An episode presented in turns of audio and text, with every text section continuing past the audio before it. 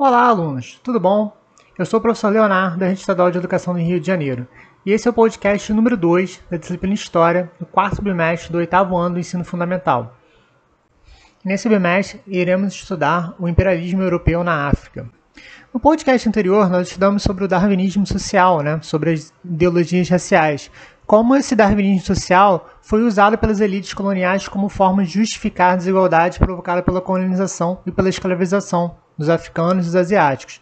Os europeus vão usar essa justificativa como base para poder escravizar esses povos, acreditando estar salvando a alma desses, dessas pessoas. Até meados do século XIX, a presença dos europeus no continente africano se limitava a algumas feitorias e colônias posicionadas no litoral, geralmente locais estratégicos para o comércio. Assim, a maior parte do continente africano encontrava-se sob o poder das sociedades africanas, governadas por reis, imperadores ou conselhos de anciãos. Contudo, essa situação mudou a partir dos últimos anos do século XIX. Em pouco tempo, quase toda a África, à exceção da Etiópia e da Libéria, passou a ser dominada por potências europeias, que investiam em uma nova expansão colonial, conhecida como neocolonialismo, ou seja, um novo colonialismo. Esse conceito é utilizado para diferenciar a nova expansão colonial do século XIX da colonização do período das grandes navegações. A nova expansão colonial foi motivada principalmente pelo interesse em superar a grave crise econômica que estourou em 1873 e perdurou até o ano de 1896. Essa crise havia sido provocada pela grande concorrência entre as potências industriais, que as levou a ampliar seus investimentos em tecnologia para diminuir os custos de produção, reduzindo assim a oferta de empregos. A produção de mercadorias cresceu, mas o mercado consumidor, afetado pelo desemprego e pelos baixos salários, não foi capaz de absorvê-la, o que levou muitas empresas à falência. A saída encontrada pelos europeus foi conquistar novos mercados para os seus produtos, novas fontes de matérias-primas e áreas para investir os lucros. Portanto, essa nova expansão colonial visava atender as demandas do capital industrial e financeiro, sendo a maior expressão do imperialismo. A divisão dos territórios africanos entre as nações europeias aconteceu no ano de 1884 a 1885, na chamada Conferência de Berlim, em que se reuniram representantes da Grã-Bretanha, Alemanha, França, Portugal, Bélgica e outros países.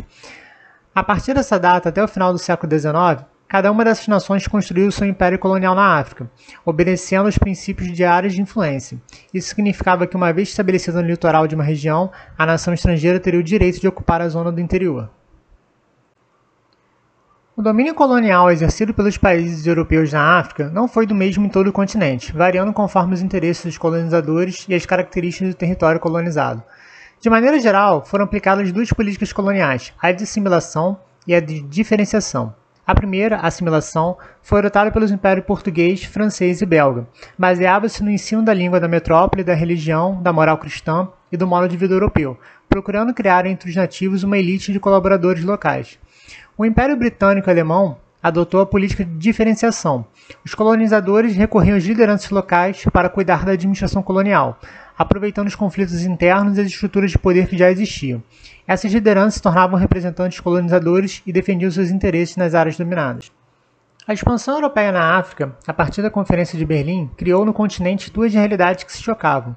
De um lado, o poder tecnológico e militar das potências industrializadas indicava que sua vitória era certa, e de outro, a reação dos povos africanos revelava que eles estavam determinados a resistir. As duas tendências se confirmaram, a resistência dos africanos e o triunfo dos colonizadores.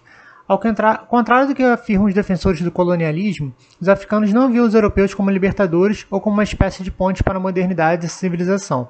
Os povos tradicionalmente rivais chegaram a se aproximar com o intuito de forçar, de unir forças para derrotar o conquistador. Um exemplo disso foi o movimento de resistência do povo hereiro que ocorreu no sudeste africano alemão, atual Namíbia. O governo alemão respondeu com brutal violência, em uma ação que é considerada o primeiro genocídio do século XX. Outros movimentos, como o da região do atuais Egito, Somália e Sudão, além de expressar forte capacidade de organização, prolongaram-se por vários anos. Chegamos ao fim desse podcast, aluno. Esperamos que vocês tenham gostado, e se ficaram com alguma dúvida, vocês podem consultar o material escrito, assistir a videoaulas ou procurar a ajuda de sua professora ou professor de História. Por aqui, desejo um grande abraço, bons estudos e até o nosso próximo encontro historiográfico nesse podcast. Até lá!